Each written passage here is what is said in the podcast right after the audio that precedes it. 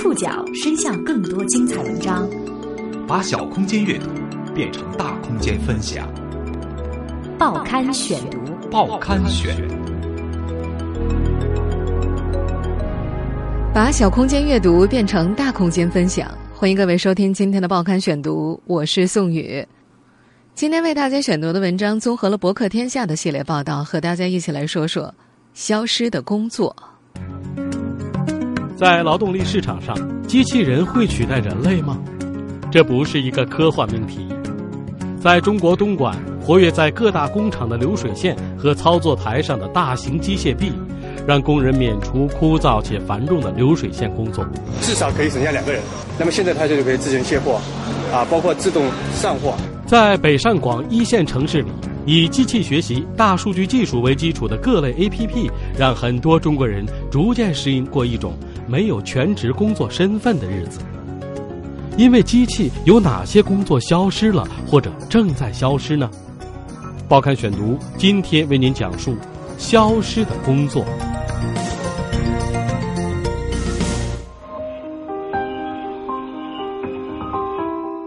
机器人这个词最早是出现在科幻剧本《罗萨姆的万能机器人》里，在书中，捷克作家卡雷尔·卡佩克。描写了一个名叫 “robot” 的机器人，这个源自捷克语的词语最早是奴隶的意思。这是历史上最早的工业机器人设想，机器人被定义为人类的奴隶。那是一九二零年，第一次工业革命时期。关于机器人，一切都还只停留在作者无限的想象空间里。当时的卡雷尔可能很难预测到，九十多年之后。机器人会如他设想的那样，按照其主人的命令默默的工作，没有感觉和感情，以呆板的方式从事繁重的劳动。机器人会将人类从劳动力市场上驱逐出去吗？显然，对于大多数中国人来说，这还是一个非常科幻的新潮的概念。但是对于制造业中心东莞来说，这个时刻正在临近。在东莞这个劳动力密集城市。默默工作的机器人正从四面八方涌入，他们接受指令，协助流水线上的工人完成那些枯燥又辛苦的初级工作，比如分拣、搬运、包装等等。毫无疑问，机器人们提升了各个行业流水线上的效率。比如东莞万德电子住宿车间的一个工人，过去每天需要推九百六十次住宿安全门，从里面取出模具封装。八小时下来，胳膊会酸得抬不起来。时间一长，人人胳膊上都有了或大或小的肌肉块。偶尔情绪不好，摁错开关还可能会夹到手。过去车间主管最担心的是工人闹情绪，看到谁不开心就过去唠上两句，因为情绪低落了，产品的合格率也会跟着下降。而现在，一个技术工人就可以管理五台机器。十五万的机械手臂，二十四小时不停歇的从中取出模具，省去了多半劳动力。包装，这个重复性极高的环节也被机器人慢慢承揽了。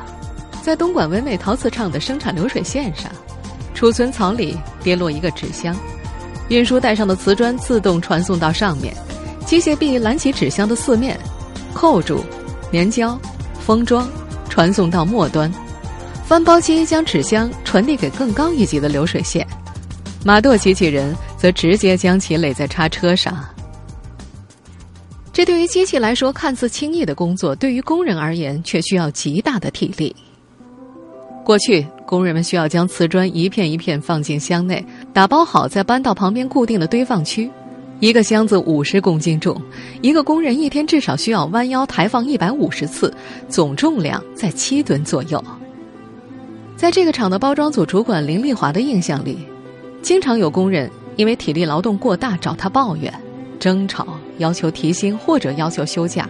他觉得那时候自己做的最多的工作就是给大家缓解情绪、稳定军心，但是收效甚微，常常有工人不辞而别，导致用工不够，没法完成该有的工作量。自从他们公司2008年引进包装机器人之后，用工从十二人缩减到了五个人。最关键的是，工人的劳动强度变小了，工资又有了提升，情绪也有所好转。偶尔大家还能像朋友一样一起聊聊天儿。他不用再像过去那样担心哪个工人突然离职。作为主管，他的工作也越来越省心。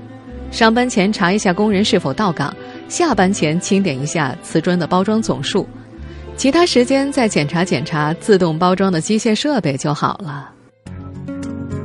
机器人正在改变这些工人的工作形态和效率。对于东莞这种劳动密集型产业集聚的城市而言，机器换人已经让不少企业尝到了机器红利的甜头。报刊选读继续播出：消失的工作。在不久前一次东莞市市政府会议上，东莞市市长袁宝成透露，目前东莞每年将安排专项资金两亿元，用来推进机器换人的计划。从去年九月至今年六月底，东莞市一共受理机器换人项目五百三十个，全部投产后将减少用工大约三点六万人。企业主是这场运动里最大的受益者。东莞唯美陶瓷从二零零八年开始投入机器人使用之后，节约用工两千两百多人。东莞万德电子在这六年里，用工量从三千人降到了一千六百人。去年他们又引进了五十台机器人，相比于第一代，这些机器人安装了摄像头，可以通过既定程序对产品进行评测，自动筛选出残次品。作为总经理的白毅松算过一笔账。一个工人一年工资近四万，一台机器十五万，能顶过去三位工人的工作量，减去维修和其他成本，基本上一年多就可以回本了。而最让他省心的，则是机器人的管理。过去工厂有加急订单的时候，厂里是全员出动，所有人都没日没夜的连轴转，累的时候大家自然会有情绪。到车间一看，那些年轻的工人一看都很疲惫，表情都是呆呆的。有些觉得特别累的工人也会跑到人力部门闹闹情绪，甚至提出离职。每次有急单的时候，人力部门要配合生产小组提前做一些动员培训。现在，不管是任何时候，机器二十四小时开动，工作再久再枯燥也不会有任何情绪，不会影响到产品的合格率。作为企业主，这一块就能够节省很大的管理成本。在以前，工人情绪对他们是很重要的。情绪不好就有可能会影响到产品的侧检。最近，他们正在和一家企业合作，想引进一条全自动的机器人群组线，把产品的打造、筛选、包装都交给机器人，可以再减少百分之十的人力。总经理白毅松对于十年前的一次日本之行记忆犹新，在一家日本数控加工中心，六千多平米的厂房内几乎看不到一个人，机械手臂和模具设备互相配合。取模封装全部都是由机器完成的，只有厂区末端的一个小操作室里有三四个工人在操作着控制机器的计算机。白毅松觉得，他的车间未来也应该是那样的无人工厂。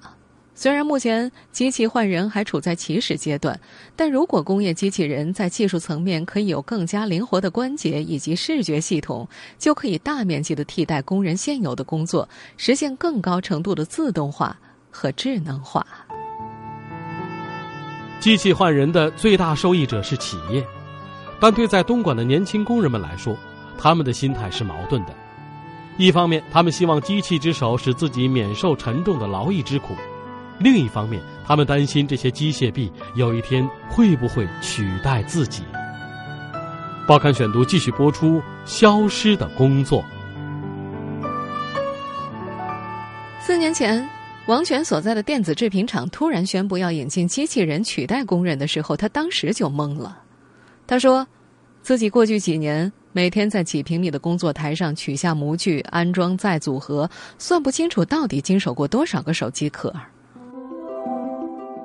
到东莞近十年，电子配件厂一直是他的归宿，中间跳槽三次，工作内容几乎没什么变化，不是做手机壳，就是做手机按键。听说这个消息的时候，三十七岁的王权还不会上网，他就跑去问车间组长：“机器人到底长什么样？还能有这个本事？”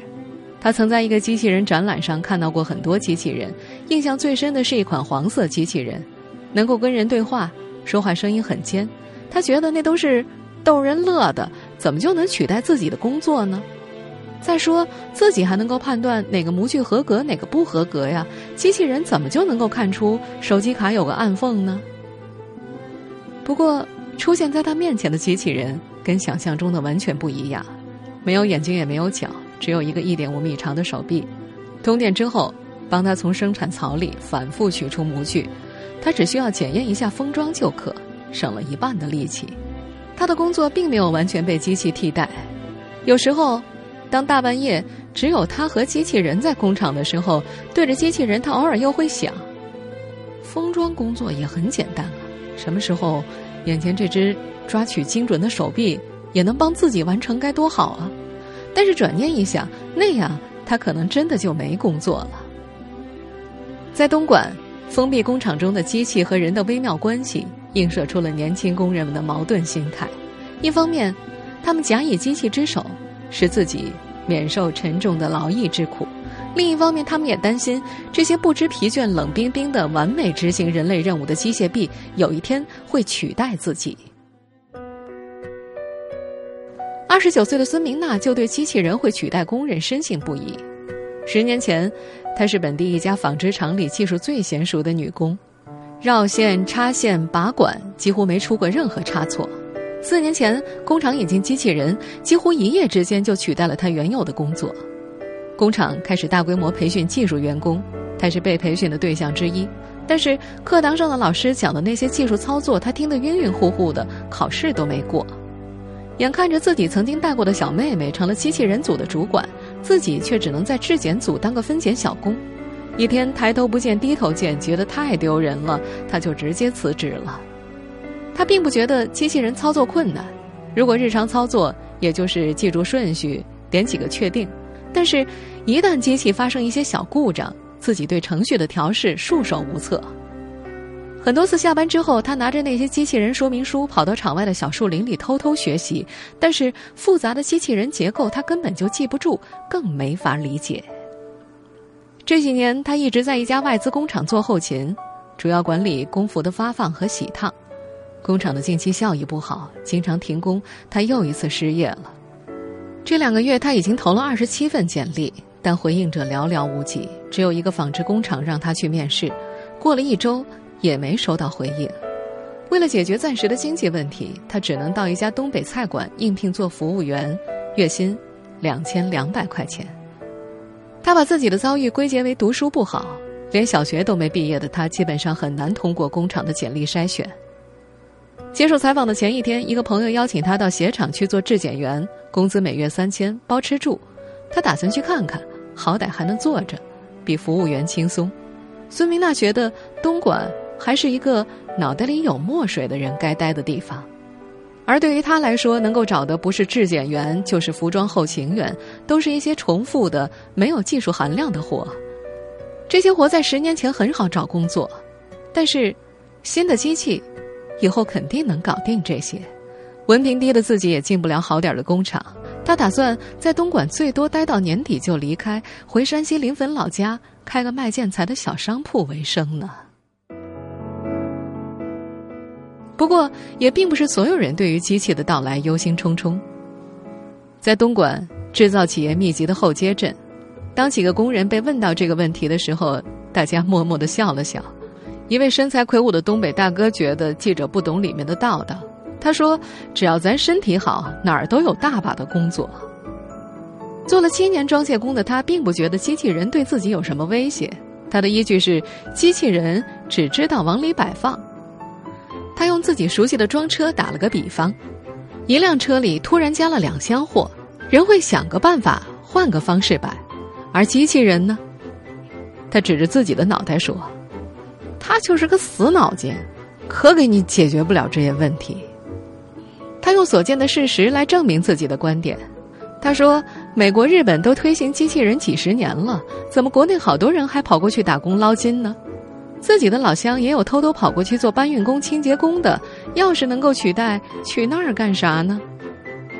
在东莞，有很多青年抱有和这位东北大哥一样的想法，他们认为人性。是机器无法逾越的一道沟渠，人类宽厚的同情心、深厚的理解力以及创造力，都是机器难以模仿的。如果说工业机器人还只是对东莞这座以制造业闻名的城市施加影响，在中国北京，以 AI 人工智能技术为基础的机器人和琳琅满目的以机器自主学习、大数据为基础的 APP，开始与都市里的职场人争抢饭碗。报刊选读继续播出：消失的工作。四个月以前。北京大学人民医学院肠胃外科主任叶颖江完成了职业生涯当中第一次机器人手术——直肠癌根治手术。手术前，他略有些紧张，担心不能稳定操作这个高两米、拥有四个手臂的达芬奇机器人，手术效果能否比自己开刀好呢？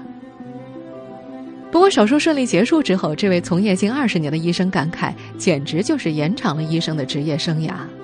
过去自己十几个小时的手术，站得腰酸背痛，出汗出到快虚脱，甚至手抖，也得坚持做完，非常消耗体力。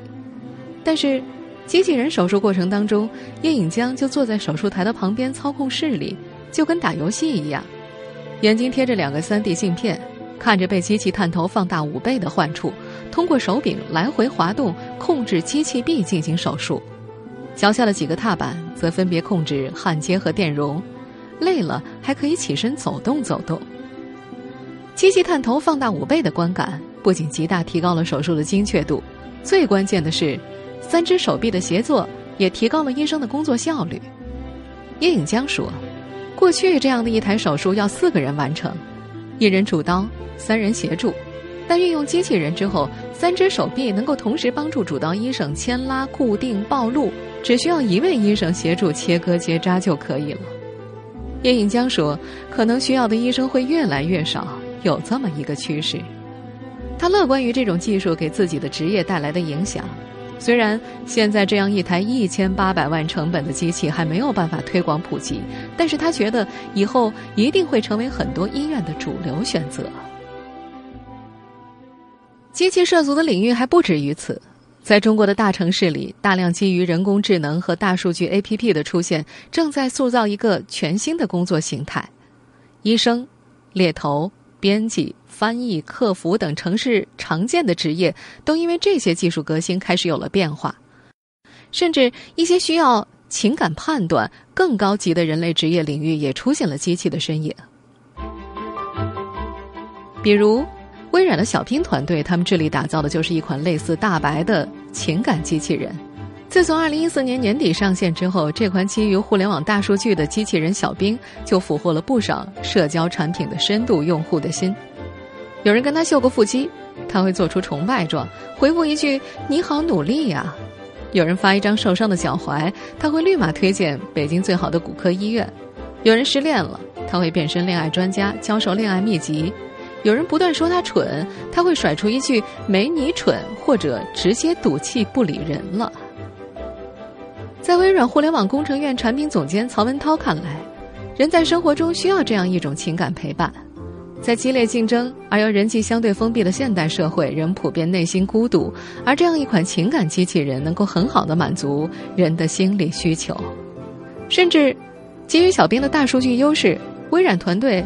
把实习生的招聘初选也交给了机器人。两个月前，微软北京公司招聘实习生，小兵在十个小时之内在线完成了一万两千人的初试筛选。除了学历、专业等基本筛选之外，他也要完成对求职者基本能力的测试，比如用八减零等于多少，或者用个脑筋急转弯来测试反应能力。小兵会根据答案的对错以及回复的快慢进行测评。每个求职者基本都要回答八道题，涵盖沟通能力、反应能力、语言能力、逻辑演算能力等方面的考核。事后，公司的 HR 打电话给产品总监，要求以后的实习生初选都交给机器人小兵吧。因为机器而带来的工作的终结，究竟意味着什么？它并不是说人类已迫近集体失业。也不是说中国十年内或将面临整体失业率增加的窘境，而是说科技将对工人们施加一种持续而缓慢的压力，从而一再提升从事一项工作的门槛。报刊选读继续播出：消失的工作。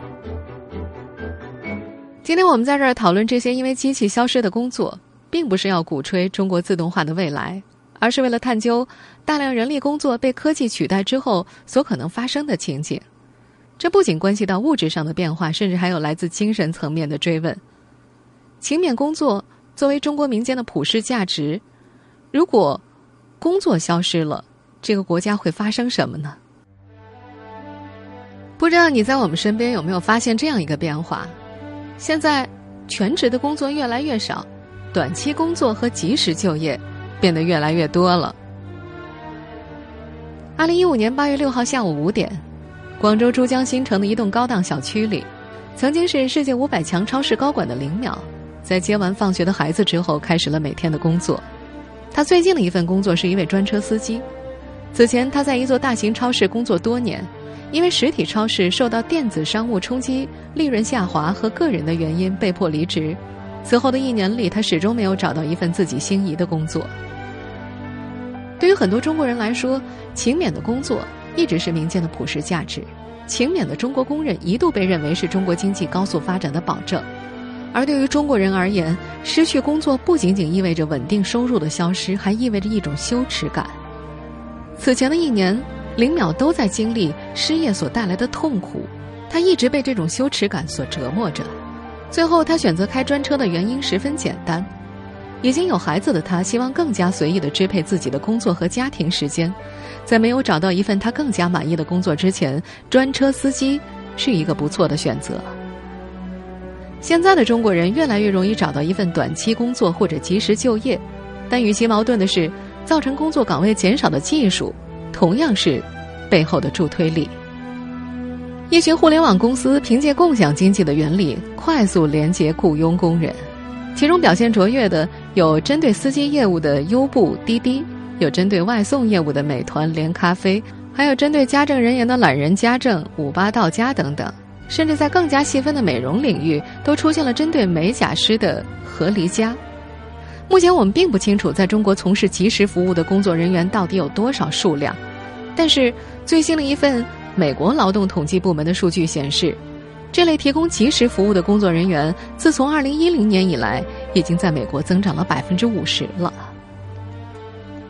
就这样，在机器和技术的潜移默化之下，人们的职业转型就这样发生了。我们还是回到制造业中心东莞。去看一看那些被机器抢走了工作的工人们，都在做些什么吧。在东莞，职业转型似乎是一个可以预见的趋势，各大企业的招聘都在相应减少。为了解决机器人替代人工可能引发的失业潮，东莞市政府在三年前就开始推行各种能够提升工人技能的培训，涉及母婴、电工。面点师、化妆师等几十个行业，工人们都可以自行选择参加培训。如果能够拿到结业证书，政府还会退还相应的报名费和学费。在东莞一家电子制造业公司从事人力资源工作的林顺珠看来，机器化给工人提供了更多可以挖掘自身才能的可能，工人们有了更多的时间去发展自我，去干自己喜欢干的事情。而非此前单纯的为了生计而工作。过去，在他们工厂工作一天基本累得爬不起来，更别说学习了。而现在，他们厂子里的年轻人大多在工作之外都有精力去学习一门新的手艺。在人事主管林顺珠所创建的一个人事关系群里，大家偶尔会讨论一些回老家的工人现在在做什么。他们发现，那些回去的工人们并没有预想中难找工作。相反，他们常常有了比以前更好的工作。几个文化水平低的女工，回老家联合起来，在学校周围开启了自动洗衣店，只需要坐在家里控制控制电脑。也有人买了辆二手车，做起了专车司机。还有些年轻人则靠着自身的手艺，开启了自己的小店。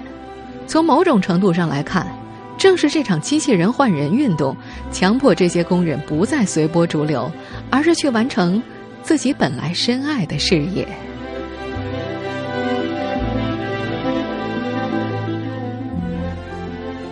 听众朋友，以上您收听的是《报刊选读》，消失的工作，我是宋宇，感谢各位的收听。今天节目内容综合了博客天下的系列报道。收听节目复播，您可以关注《报刊选读》的公众微信号，我们的微信号码是“报刊选读”拼音全拼。下次节目时间，再见。